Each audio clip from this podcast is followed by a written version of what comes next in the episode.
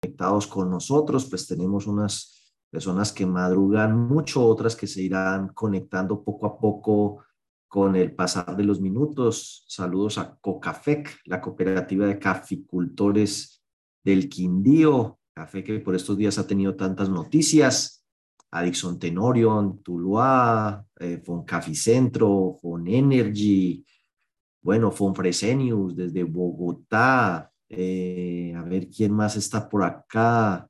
Bueno, es que son siempre muchas personas, pues para saludarlas a todos, pero me place mucho tenerlos como siempre acá todos los lunes para que hablemos de temas que nos interesan y por eso, como podemos perder plata, pero no tiempo, vamos a iniciar inmediatamente. Lo primero, pues, eh, recuerden que el plan de cuentas cambia a partir de enero para que vayan haciendo los ajustes y revisando con sus proveedores de software los ajustes que deben hacerse, sobre todo aquellos que tienen que reportar mensualmente, ¿no? Para los demás, pues tendrán más tiempito. La primera vez que tengan que reportar marzo, ese nuevo balance en marzo del 2023, que se reporta por allá el último día, 30 de abril del 2023, se va a reportar con otras cuentas, pues se unifican. Por ejemplo, la 1411 y la 1441 se unifican. La 14 12 y la 1442 se unifican, por, por mencionar algunas cosas. Entonces, algo para que no se dejen coger de la tarde. También, eh, pues es muy importante el tema de la coyuntura económica, que ustedes evalúen si tiene alguna afectación para ustedes o no y cómo van a proceder de cara a un 2023 que tiene sus retos. El año 2023 va a ser un año de transición entre una época un poco turbulenta con ocasión del COVID, de nuestras reformas locales, de la guerra en Ucrania, de la recesión, de la inflación, del, del invierno, de todo eso. Va a ser de transición entre esa época turbulenta 2021 y un rebote que hubo en el 2022, eh, muy fuerte, hacia una cosa un poco más, espero yo, tranquila, eh, y positiva para todos, pero más hacia el 2024-25. El 2023 es un año ahí bisagra, donde hay mucha incertidumbre sobre algunos eh, temas, pero que tendremos que abordar con cautela, con responsabilidad, pero con todo el, el optimismo y el entusiasmo que caracteriza al sector solidario. No nos queda de otra seguir justamente en este momento cuando más nos necesitan nuestros asociados echando para adelante. Entonces van teniendo en cuenta eso. Tengan en cuenta también que tenemos que estar atentos a que la superintendencia va a modificar el cronograma del tema de pérdida esperada. Vamos a ver cómo queda al final ese asunto. Y una cosa muy positiva que creo yo que por supuesto estamos en o estábamos en mora, eh, una un proyecto de reforma al régimen legal cooperativo fue presentado eh, por Confecop con el apoyo y el acompañamiento de senadores pues eh, que avalaron el proyecto eh, y que pues lo presentaron, lo radicaron. Vamos a ver cómo nos va con ese proyecto, pero de una vez analicemos su contenido en aras de que se pronuncien ustedes a través de sus gremios para que reflexionen esto en los espacios que consideren, en sus asambleas, en, en los espacios gremiales. No es solo Confecop el único ente gremial cooperativo, está SCOP, FECOLFIN, eh, bueno, y si me escapan los otros, me disculpan que se me, que, se me pase. Y cuando hablo de Confecob, es Confecob y todas las entidades pues, que, que cobija, que son regionales.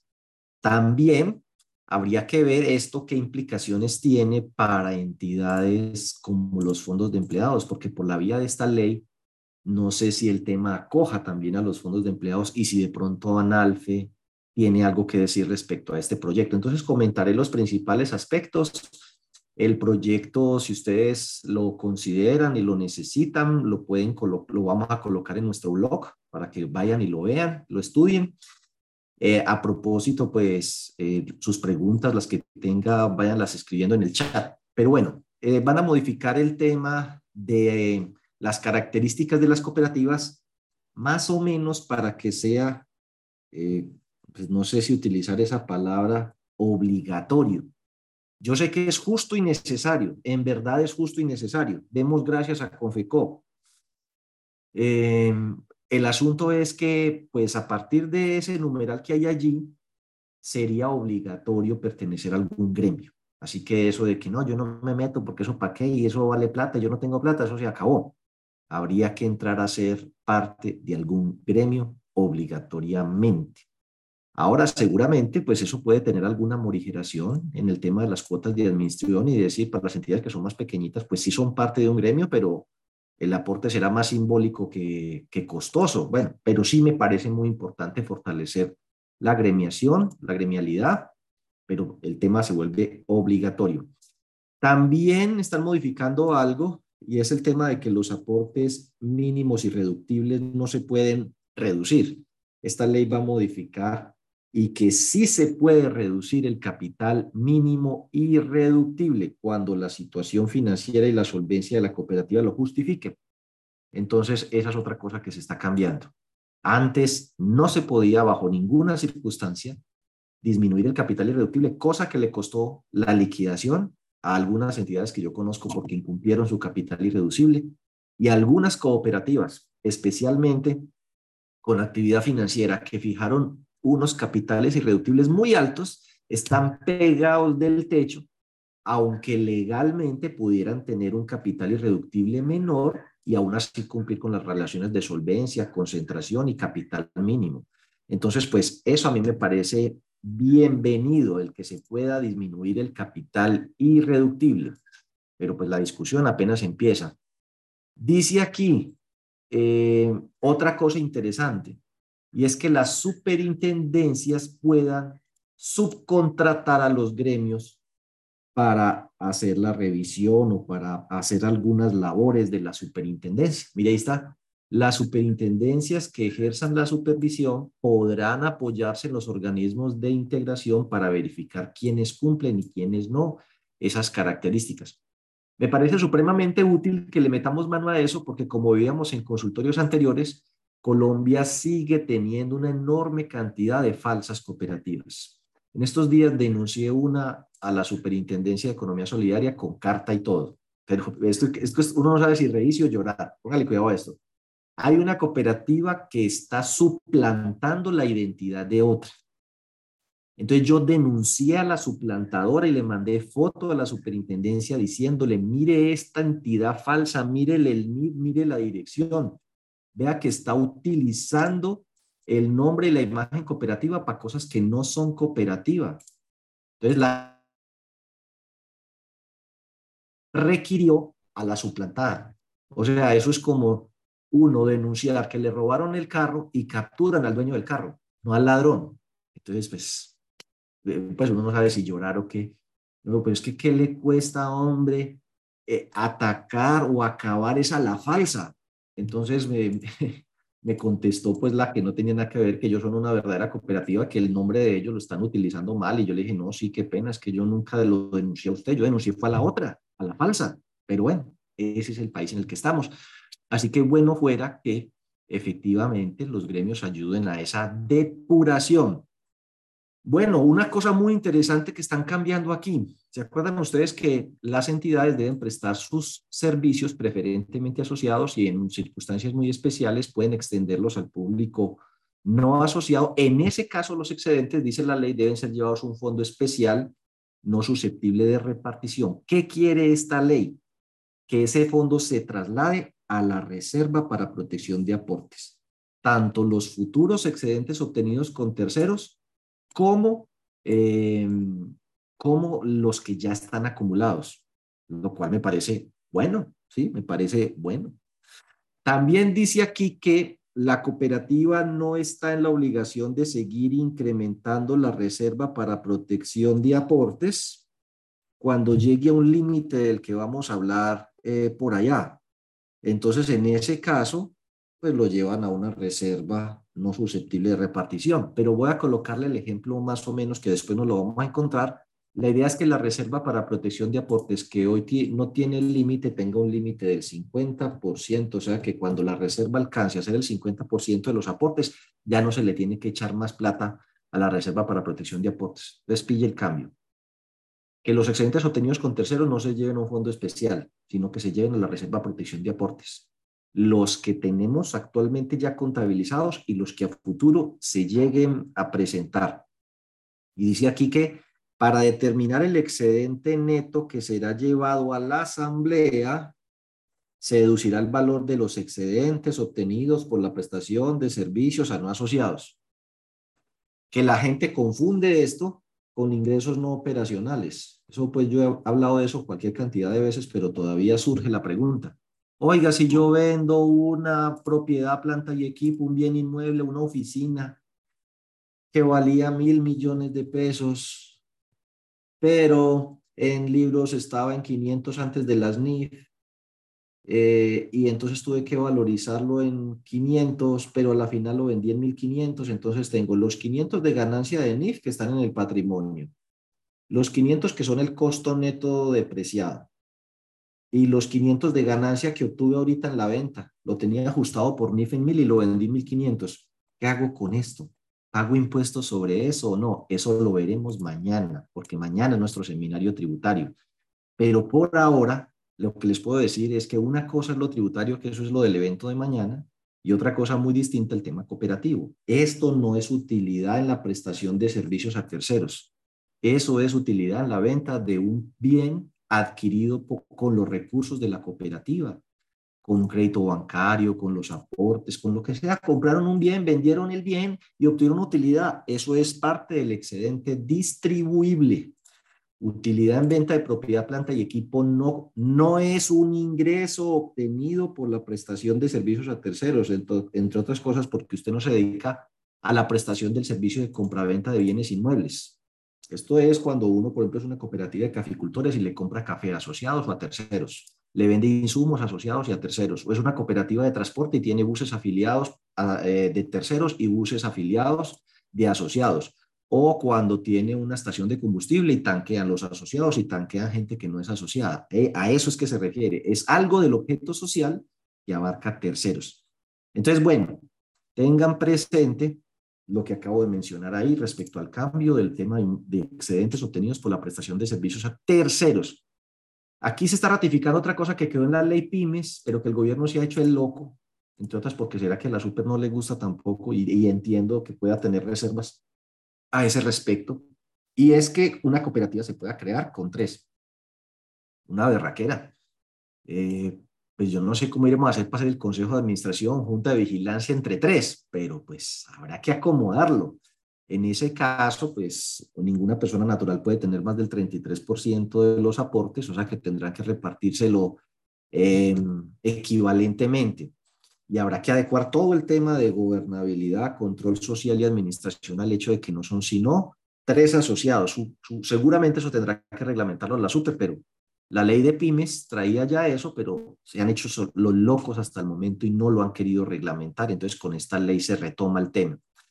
Ahora, se retoma otra cosa que estaba en la ley pymes que no lo ha querido reglamentar eh, la SUPE o el que le corresponda y es la posibilidad de que las micro, pequeñas y medianas empresas puedan ser parte del sector cooperativo. Eso le abre una posibilidad enorme. Hasta ahorita pueden ser solo del sector cooperativo las personas jurídicas y privadas sin ánimo de lucro, donde prevalezca el trabajo familiar y no sé qué, eso lo están quitando y le están poniendo, y aquellas donde la cooperativa sea controlante.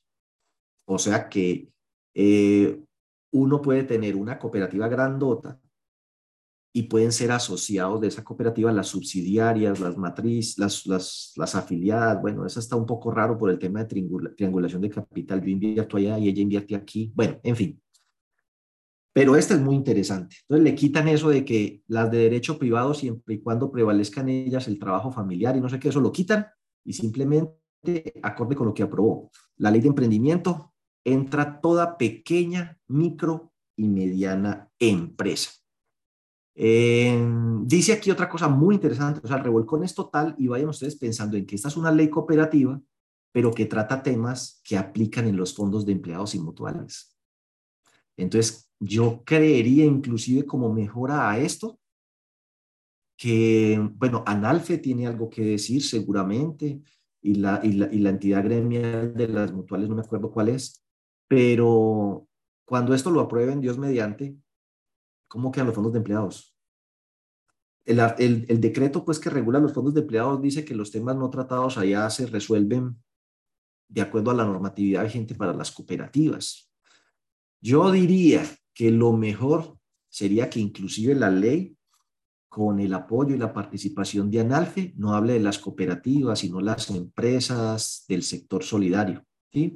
Cooperativas, fondos de, o, sea, más, más específico, las cooperativas, fondos de empleados y asociaciones mutuales, o, las cooperativas y los fondos de empleados, para meter ahí, para que directamente queden ya dentro de la discusión, o puede ser que ANALFE diga, no, a mí déjeme por fuera de esa recoche. Pero igual al final, por analogía, entonces los fondos de empleados también tienen que crear una reserva para protección de aportes. Entonces ellos siguen con el 20% o se les aplica lo de aquí. Ellos también pueden llegar a tener servicios a terceros. Hay fondos de empleados que tienen unidades de negocio, restaurantes, almacenes, que le venden asociados, que le venden a terceros. ¿A ellos les aplica o no les aplica eso de la distribución o no distribución más bien de los excedentes obtenidos por la prestación de servicios a terceros? Si usted le pregunta a la supersolidaria, la supersolidaria ha interpretado que sí. Pero en la práctica, pues, uno dice, tal vez no. Inclusive los fondos de empleados ahí tendrían un, un incentivo un poco perverso al ánimo de lucro. ¿Por qué? Porque son los únicos que pueden montar un negocio, venderle a asociados y venderle a terceros y no pagan impuesto de renta por ninguno, ni por la utilidad obtenida con asociados, ni por la utilidad o el excedente obtenido con terceros, aunque pues estoy hablando de una unidad de negocio que le vende a terceros, ahí el concepto ya no es excedente y no de utilidad. Y si yo me la reparto entre los demás, pues ahí hay ánimo de lucro y encima de todo no pago impuesto de renta. Eso le querían poner impuesto de renta en la reforma tributaria pasada, pero quedaron por fuera, porque se cayó el tema de las iglesias y al caerse el tema de las iglesias se cayó el de los fondos porque los fondos estaban metidos ahí. Entonces dice aquí eh, que también, esto es una, una gran modificación, las cooperativas pueden establecer en sus estatutos amortización parcial de los aportes. ¿Sí lo ven?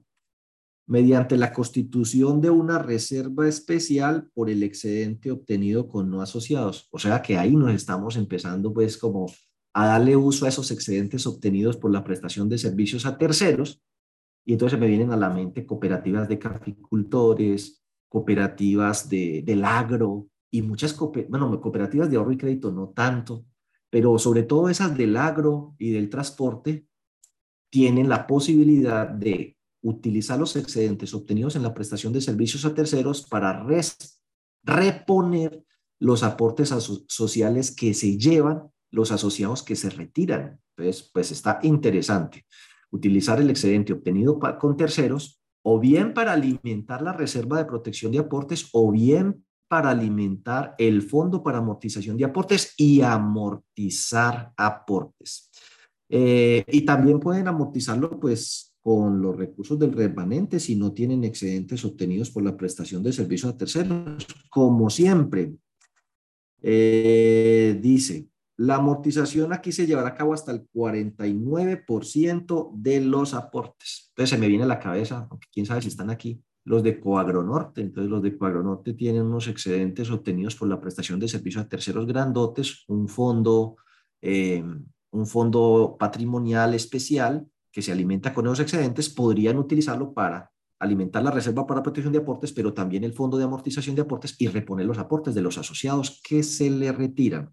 Bueno, eh, otro aspecto bien interesante para que ustedes analicen si les conviene o no van a modificar o están proponiendo modificar la distribución de los excedentes, colocando 10% mínimo para el Fondo de Educación, 10% como mínimo para el Fondo de Solidaridad, 10% como mínimo para el Fondo de Revalorización de Aportes. Mire qué cosa tan bonita. Se vuelve casi que obligatorio la revalorización de aportes porque efectivamente por riesgo de liquidez se está destruyendo mucho valor de los aportes.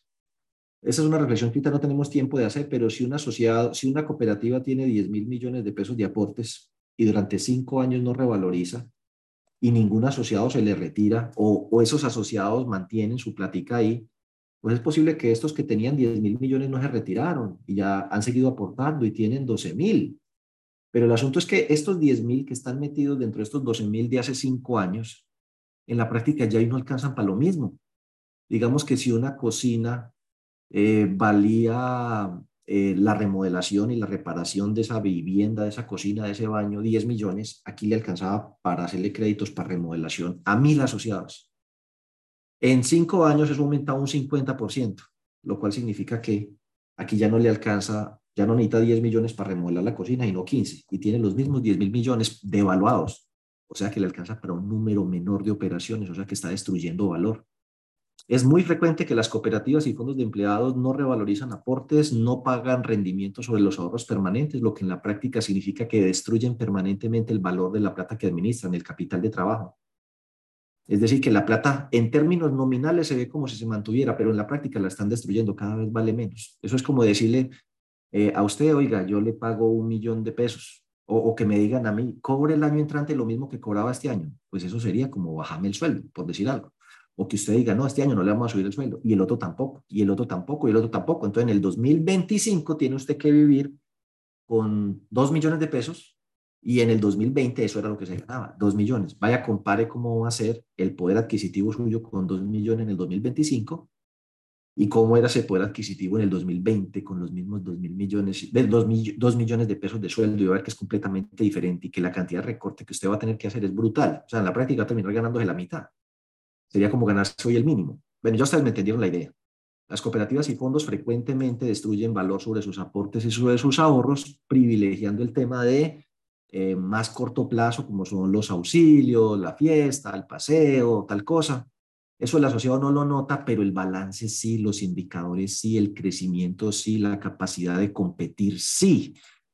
Y pues obviamente eso nos tiene eh, o nos puede debilitar respecto a un entorno donde aparecen cada vez más jugadores, fintech, eh, bancos digitales, eh, empresas raras por ahí prestando plata, cajas de compensación, ya no son solo los bancos. Bueno, para cerrar el tema, porque se me alarga el chico, el Fondo de Revalorización de Aportes pasa a ser obligatorio. Ahora, ¿y cómo voy a contabilizar el impuesto de renta si me disminuyen un 10% del Fondo de Educación? Eso es el tema de mañana, porque mañana es el tema del seminario tributario, entonces mañana hablamos de eso. El remanente se aplicará total o parcialmente en uno de estos conceptos, conceptos, y aquí está el tema, destinándolo a una reserva para amortización de aportes. Listo. Y dice aquí, cuando esa reserva para protección de aportes llegue al 50% de los aportes, no está obligada a seguirle echando este 20%, lo libera. Así que se está chévere. Cuando sus ¿Cuántos no tienen ya de pronto unas reservas gordotas equivalentes al 50% de los aportes? Ahí, a partir de ese momento, dice, ok, no más, hasta ahí llego y libero este 20% para alimentar los programas sociales o para revalorizar más los aportes. Bueno, y una cosa interesante aquí que está cambiando desde el punto de vista contable es que el fondo de revalorización de aportes, dice aquí los fondos de educación, solidaridad y revalorización de aportes. El fondo de revalorización de aportes hoy está en el patrimonio.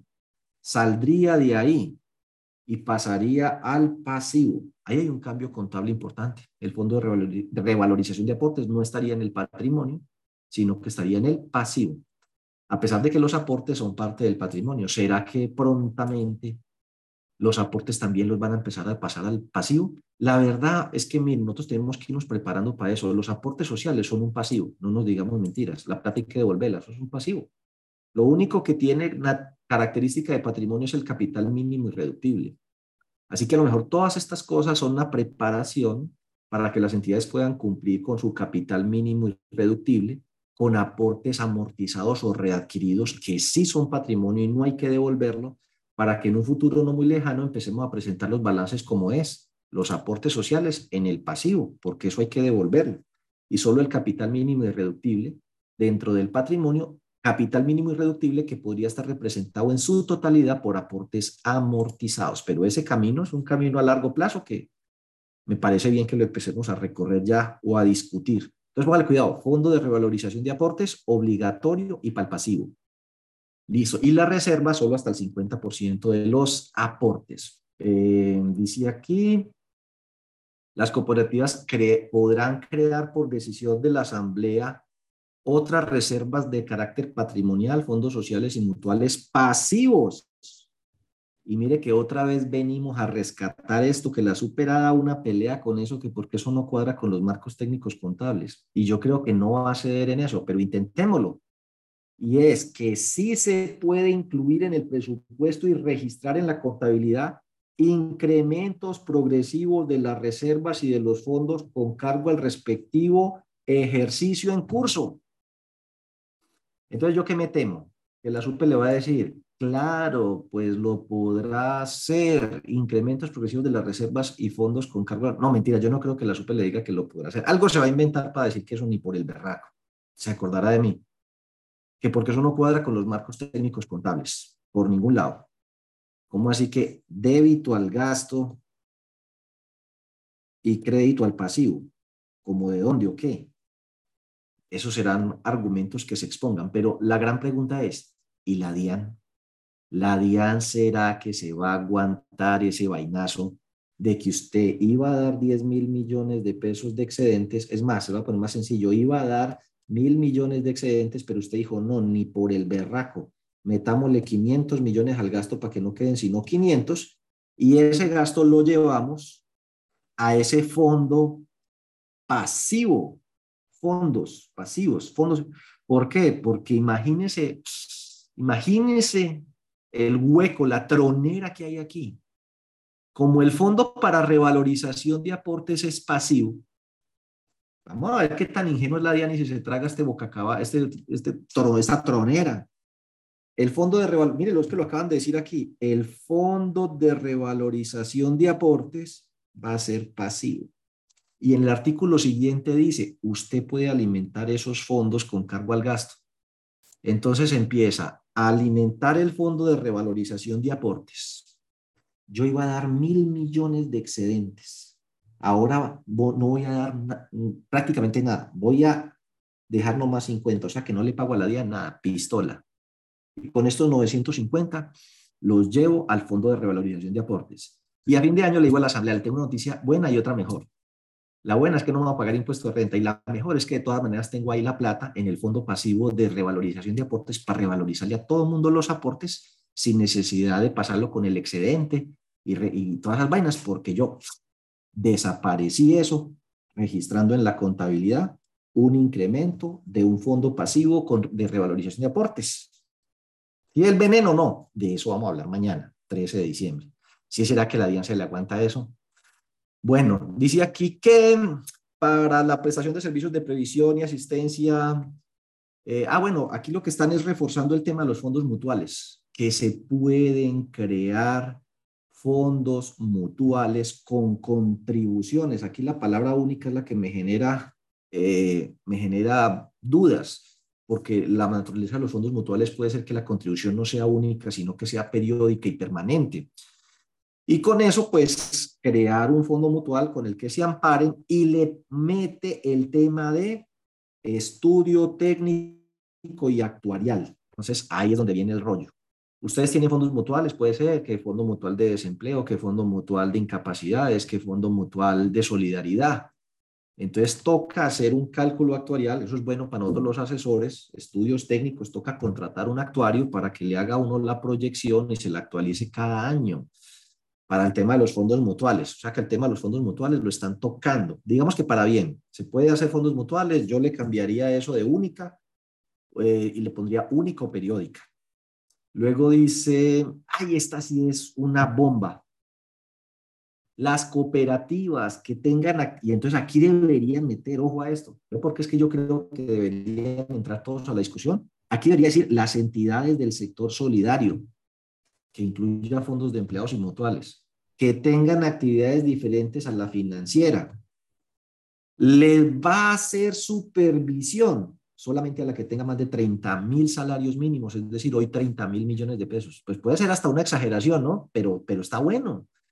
Dejaría esa asfixia, esa persecución, esa cosadera, esa jodedera a fondos de empleados y cooperativas chiquiticos. Mire, Voy a colocarles, vamos a mirar junio. Junio, junio, junio. Vamos a mirar junio, aunque todo el mundo no es tan juicioso como uno quisiera. A ver, ¿dónde estará junio? ¿Dónde estará junio? ¿Dónde estará junio? ¿Dónde estará junio? Junio. Sería que me lo tiré. No, no, no me lo he tirado de todo. Aquí están entidades en junio, junio, las que reportaron. No son tan juiciosas, hay 2.800, no, yo creo que voy a entrar más bien al 2021. 2021 aquí se les hay unas que no sé por qué, y después se ganan una sanción y dicen que por qué, ¿qué les cuesta hacer los reportecitos solo? Bueno, claro que mentiras, ¿qué les cuesta si son organizaciones pequeñas, no tienen con qué pagar un contador especializado en el tema, eh, no todo el mundo se le mide a ese programita de reporte. Pues mira, te voy a decir, no, yo creo que voy a tener que descargas, mirar aquí, diciembre 2021, a ver. Diciembre, diciembre. No, nunca encuentro las cosas como las quiere. Pero tú tranquis, téngame paciencia. Si uno se va acá, entidades que reportan información, vámonos al 2021. Vamos a coger ahí el archivo original. Vamos a abrirlo aquí. Y eh, la cosa sería impresionante. A ver, a ver, ¿es esa? ¿Sí se abrió o no se abrió? Yo creo que sí, este es diciembre del 2021. Bueno, lo primero que habría que hacer es quitar de aquí las cooperativas con actividad financiera, porque las cooperativas con actividad financiera, esta especializada de ahorro y crédito, integral con ahorro y crédito, multiactiva con ahorro y crédito, esas no importa que sean chiquitas, a esas las van a seguir molestando igual. O sea, hacer cooperativa de ahorro y crédito pequeñita es un karma duro, porque les exigen lo mismo que a la que tiene 1.5 billones. Y ahí es donde pues me preocupa a mí cómo vamos a hacer para seguir sosteniendo semejante asfixia. Mire cuántas cooperativas hay por debajo de ahorro y crédito por debajo de 30 mil millones a diciembre del, del 2021. 70. 70 de 176 que a pesar de tener menos de 30 mil millones de activos, van a seguir en primer nivel de supervisión y las van a seguir fregando una cosa horrible. Eliminemos esas. Y vamos a ver qué nos queda. Entonces, nos quedan entidades del sector solidario, todas, desde la más grande hasta la más pequeña. La más grande en ese momento era Comeva, 5 billones, y ahí hay unas de un peso. Es más, esas de un peso, de menos de 10 millones, inclusive yo ni las contaría, pues no, no, no, es nada pues en contra de ellas, sino como para depurar un poquito. Tenemos 3.300 entidades distintas de cooperativas con actividad financiera, que incluye mutuales y fondos de empleados. ¿Cuántas tienen más de 30 mil millones de pesos de activos a, de, a ese diciembre? Inclusive si las cojo aquí de 29.5 para arriba, 137. Imagine cómo quedaría eso. El 5% tal vez. 137 más 137 de 3.300. Eso significa que el 100% de las entidades que hoy supervisan la superintendencia se reduciría, se reduciría a 4. Eso significaría más o menos que, por redondearlo, 19 de cada 20 entidades que los vigilan quedarían viviendo sabrosos. ¿Sí? Eh, ahora, también es cierto que si cogemos las que tienen más de 30 mil millones, como hicimos ahora, esas 137 tienen 21.6 billones de pesos de activos, mientras que de ahí para abajo, las otras tienen 8.9 billones. Significa que sería el 4% de las entidades que tiene el 67% del total de los activos. Tal vez eso a la final yo no creo que lo dejen en 30 mil. A mí 30 mil me parece alto, pero pedí se os dará todo lo que quieras pedir, pídelo por los méritos de mi infancia y nada se te, te será negado. Por eso lo están metiendo ahorita en diciembre. Entonces, pues vamos a ver si pasa. 30 mil salarios mínimos. De pronto le merman un poquito, pero sí le quitarían esa asfixia. Por ejemplo, yo lo resolvería de otro modo. Yo, pero como yo no soy superintendente, las de tercer nivel dejemos las quietas. Del segundo nivel para arriba, pues miramos Dice, dicen estos que por supuesto eh, van a hacer una segmentación. Dice aquí cuando la superintendencia tenga conocimiento de irregularidades, ta, ta, ta, de todas maneras mediante acto administrativo la puede meter al baile. Ah, bueno, activos o ingresos totales, ¿no? Listo. ¿Qué miramos por aquí? Así que se va a hacer una segmentación para no meterle la mano por igual a todas. Eso está bien. Implementar un esquema de regulación de acuerdo al tamaño y complejidad para que no sea lo mismo un, fondo de empleo chiquito que un fondo de empleo grande, que pérdida esperada y que brecha de liquidez y que un poco de cosas. Entonces, listo, las categorías resultantes de, esos de esa segmentación va a determinar los niveles de supervisión. Entonces, a mayor riesgo o Mayor riesgo, mayor regulación, mayor nivel de supervisión. Es un cambio interesante. Y para el superintendente, para no tener gente ahí que políticamente llega simplemente para cumplir con la cuota burocrática que se le, se le prometió a algún partido para que lo apoyara uno. No estoy hablando del actual, estoy hablando de todos los presidentes que han existido desde que existe la superintendencia. Tener un superintendente cuyo nombramiento obedezca más a criterios técnicos que políticos. Entonces ahí están los requisitos, me parece excelente. Eh, y listo. Bueno, John, no sé si hasta ahí usted tiene eh, preguntas que me quiera compartir. Sí, señor. Sí, sí, hay preguntas. Permítame, ya se las comparto.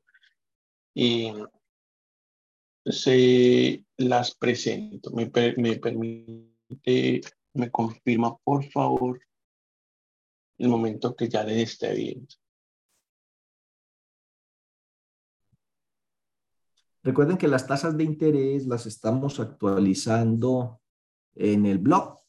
Entonces, más tardecito yo creo que les pongo la presentación y las tasas al 7 de diciembre de los CDTs, por si no las alcanzamos a ver, pues para que las puedan consultar en el blog. Nos dan, siquiera hasta mañana, pues para montarlas esta tarde. Eh, ¿Cuánto considera que debe dejar un fondo de reserva? Es decir, para no colocar en créditos. Yo creo que usted se está refiriendo como a los activos líquidos netos, algo de liquidez. Es un poco difícil porque eso depende del apetito de riesgo de cada organización, pero yo sí creería que entre, si es un fondo de empleados, ¿no? Que entre el fondo de liquidez y eh, los recursos que tengan muy corto plazo, como fiducias, bancos, eh, cuentas corrientes y todo eso, eso debería ser entre el 5 y el 10% del total de, no tanto de activos, sino como de obligaciones y pasivos eh, de la entidad. Por ejemplo, en, en los pasivos yo excluiría, haga cuenta que escoge todo el activo, pero restarle lo que son reservas, fondos patrimoniales, el capital institucional, ¿ya? Si usted hace a eso, al activo le quita todo eso, pues lo que quedó es los aportes, los ahorros, las obligaciones financieras, las cuentas por pagar, las obligaciones laborales, los fondos sociales, eh, y eso pues que hay entidades que les toca mirar un poco el tema de los fondos eh, mutuales, por ejemplo, Promédico, que tiene 80% del activo financiado con fondos mutuales, o Comeva.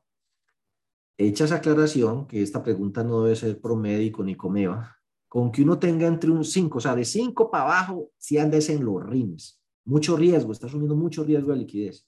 Y de 10 para arriba, yo podría decir que, pues sí tiene una liquidez buena, pero entre más tenga, también es más ineficiente. Y la cartera debería estar entre el 80 y el 85. Cuando ya se acerca a 90 es porque uno la liquidez la tiene muy bajita y cuando supera los 90, pues es muy eficiente, tiene prestada hasta la caja menor, pero el problema es que no aguanta un medio cimbronacito así porque no tiene liquidez. La entidad que tenga esos niveles de liquidez tan bajitos, entonces debe tener cupos contingentes de crédito disponibles. Como yo, pues yo mantengo vaciado, ando con poquita plata en la billetera, pero tengo la tarjeta de crédito y siempre me aseguro que tenga buen cupo. Cosa que cualquier cosa pago con la tarjeta, pago con la tarjeta, pago con la tarjeta y eso ahí se va amontonando y cuando haya platica en la cuenta corriente, pues pago la tarjeta, la libero y así mantengo tranquilo. Entonces yo sé que no ando en efectivo, pero tengo siempre un buen cupo de crédito. Entonces esa sería como la recomendación. Ni muy, muy, ni tan, tan. Tener menos de 80% del activo en cartera para un fondo, eso es poquito. Y tener más de 90 es demasiado. Entre 80 y 90. Propiedad, planta de equipo tampoco debería ser más del 5.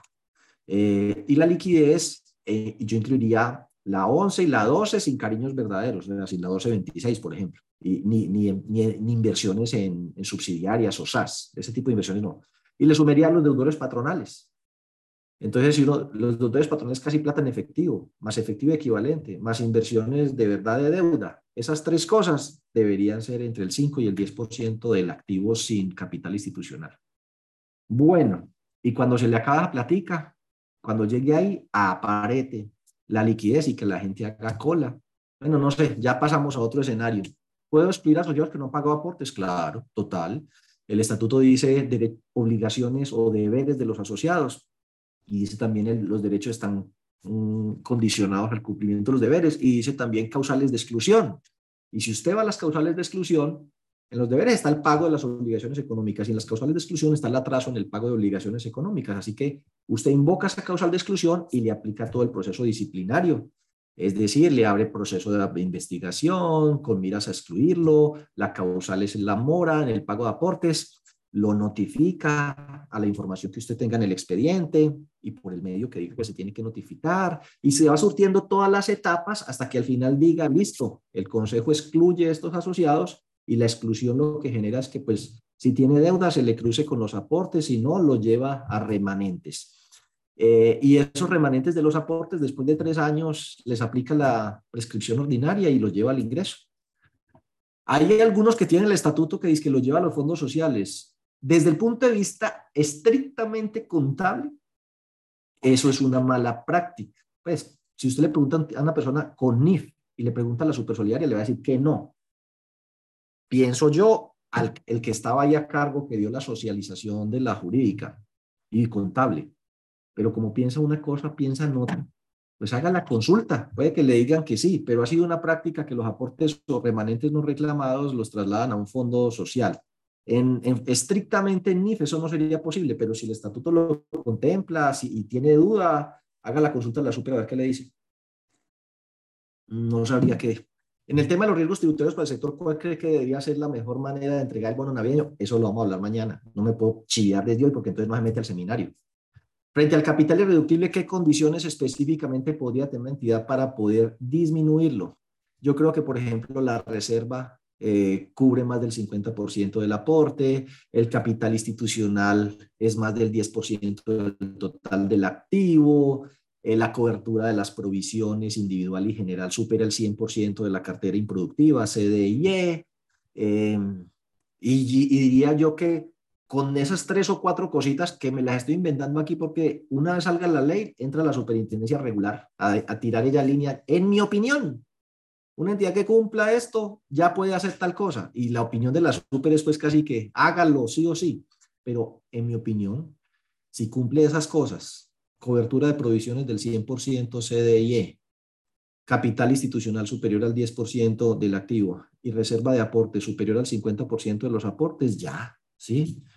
no disminuye ese capital irreductible, cumple plenamente con una solvencia patrimonial que no requiere de los aportes de los asociados para cubrir las eventuales pérdidas que se lleguen a presentar. Esas ya están cubiertas con el capital propio y las provisiones. Dale, John. Eh, ¿Cómo se cortó la comunicación con relación a la modificación del CUC? Ah, sí, claro, a partir del corte de enero. Si usted reporta mensualmente, eh, claro, el balance de enero que se reporta si es entidad de nivel 1 el máximo el 20 de febrero ya debe ir con las nuevas cuentas. Dale, John. Eh, ¿Las que tienen cuentas por colar le corresponde tener SAT? No, no, eso solo para los que tengan saldo en la cuenta 14. Dale, John. Los directivos que se encuentran en mora con sus obligaciones pueden participar. A ver, el estatuto establece que para ser elegido delegado debe estar al día, no que deba permanecer al día para continuar como delegado. Lo mismo para el tema de la junta directiva. Es posible que el requisito esté a la hora de la elección, pero no deba mantenerse como tal.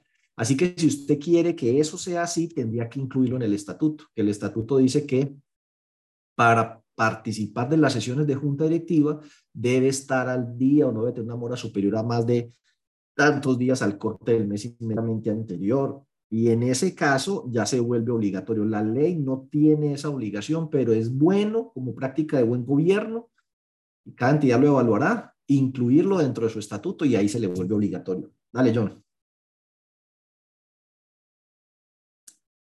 Que tienen créditos de vivienda y se tienen en cuenta los ingresos del grupo familiar. A esto les puedes pedir certificación tributario para renta. Pues a ver, el crédito como tal tiene un titular. Eh, a ese titular es al que usted le puede expedir el certificado tributario. Pero ahí usted me hizo caer en la trampa porque es una pregunta para mañana. Dale, John. Ah, bueno, listo. Yo creo, a propósito, eh, los Sí, diga John. También hay unas preguntas en el chat. Y en YouTube, ¿hay alguien de pronto en YouTube?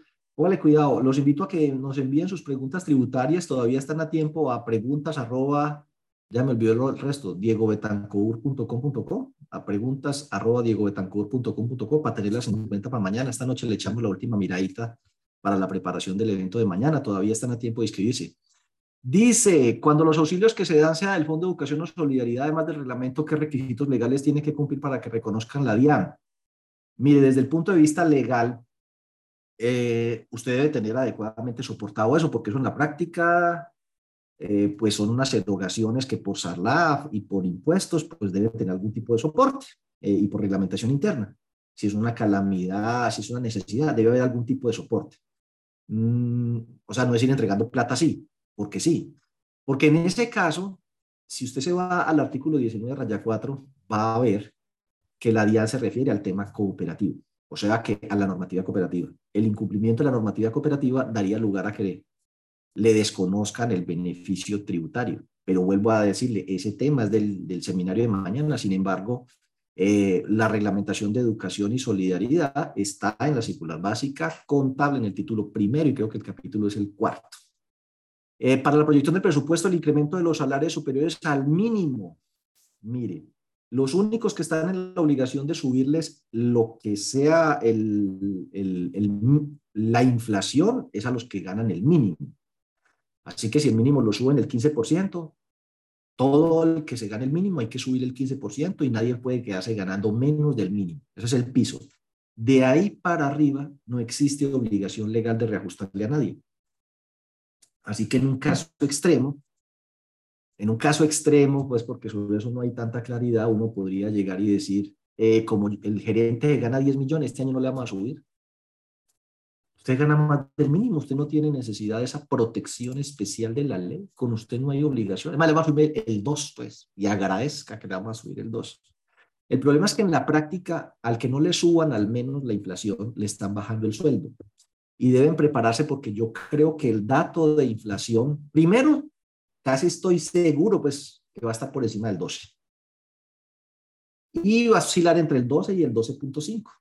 O sea que vayan metiendo sus presupuestos, diría yo, a la gente que se gana más del mínimo, por lo menos el 12.5 de reajuste, porque a la gente, ¿por qué le van a bajar el sueldo en el momento en el que más esfuerzo le estamos pidiendo que haga para lograr los resultados? Pero pues nosotros también nos tenemos que comprometer con dar cada vez mejores resultados para nuestra entidad, echarle ganitas al tema, que yo sé que lo hacen. Em, pero sí, 12.5 debería ser lo mínimo que le suban a la gente.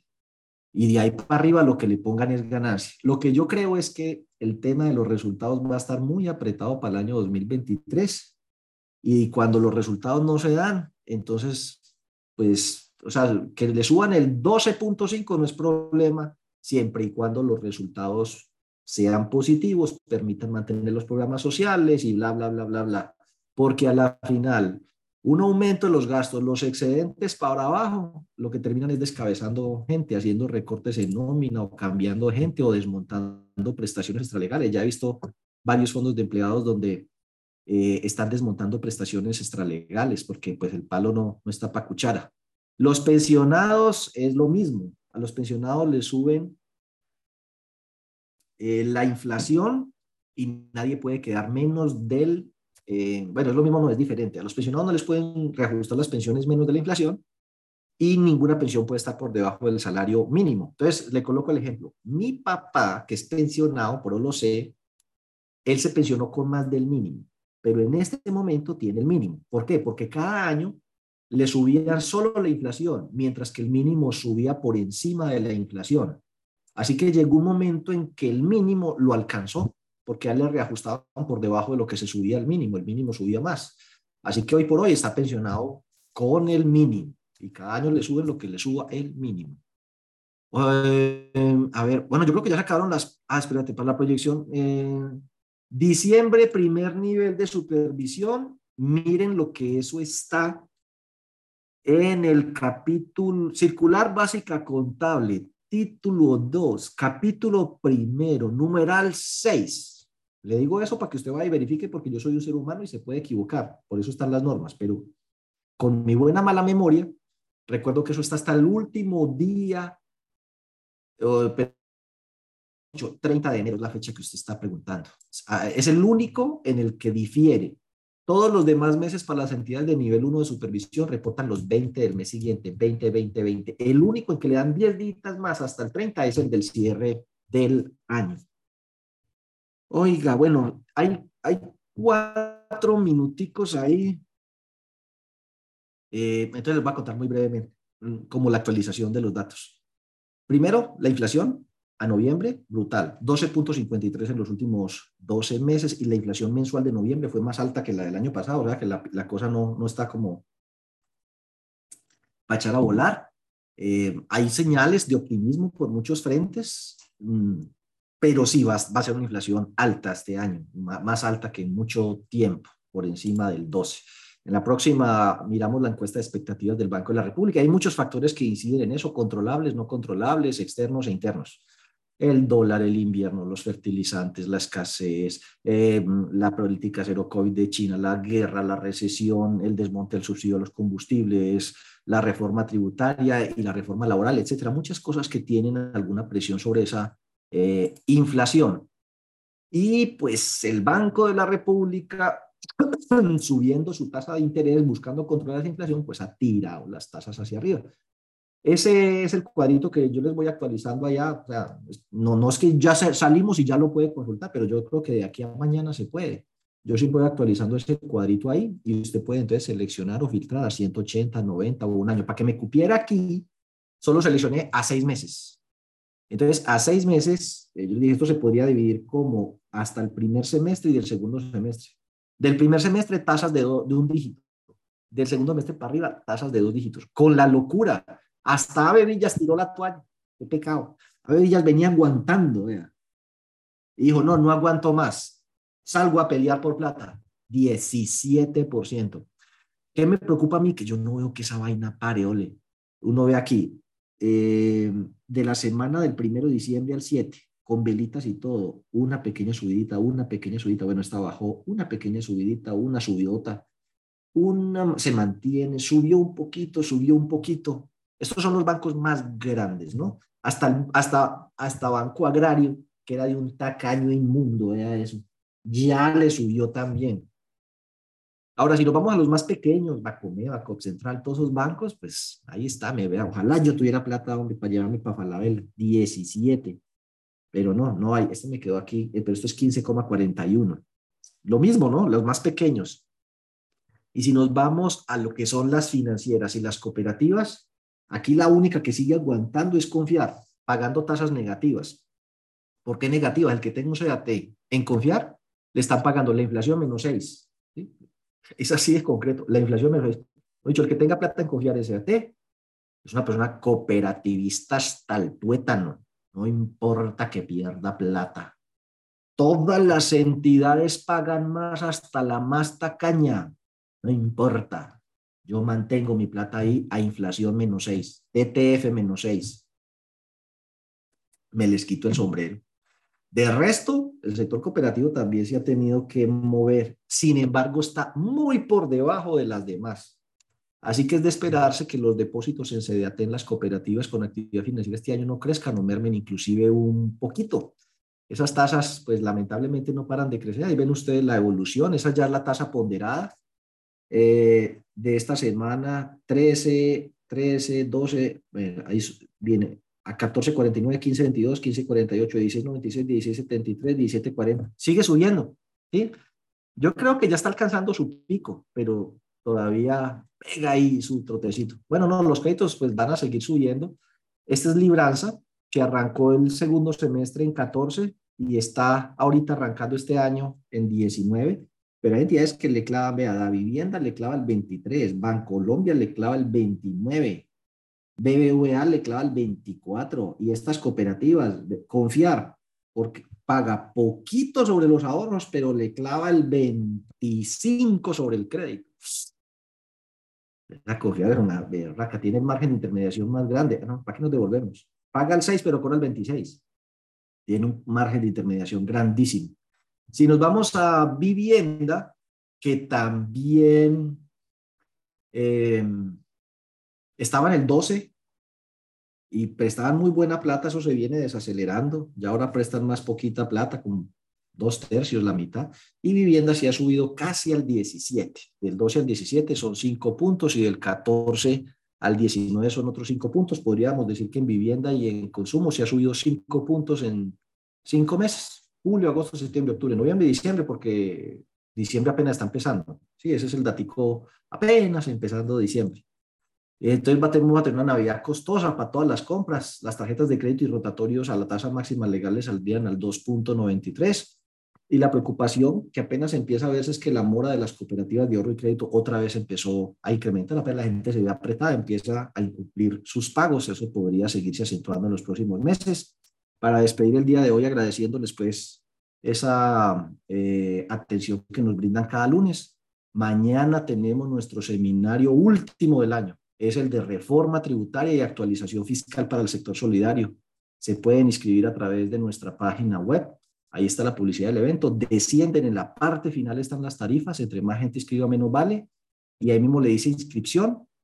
Eh, por ahí, si quisiera, puede pagar de una vez si es menos de 700 mil pesos. Si no, haga su inscripción, que le llega su factura electrónica eh, y la paga. Sí, normalito, con su procedimiento normal de transferencia o lo que sea a bancos. Muchísimas gracias por el apoyo. Nos vemos dentro de, ay, no sé. Oiga, no sé. Yo les estoy avisando si vamos a tener consultorio eh, dentro de ocho días. Vamos a hacer todo lo posible. Es que tengo un viaje eh, al exterior y si de por allá logro cuadrar bien el tema de la conexión y los horarios me dan, eh, tenemos consultorio. si no, miramos a ver si de pronto el consultorio podemos hacer un consultorio especial con John sobre el tema de SARLAF, no sé. Yo les estoy avisando durante la semana. Y si no, pues si yo creo, vamos a intentar hacer el último consultorio dentro de ocho días. Si por algún motivo no se puede, este sería el último eh, consultorio del año. Si no, pues hago un consultorio pregrabado y se los dejo allí eh, y nos veríamos entonces ya después de Reyes, por allá descansamos. Muchísimas gracias, muy amables, nos vemos, éxitos.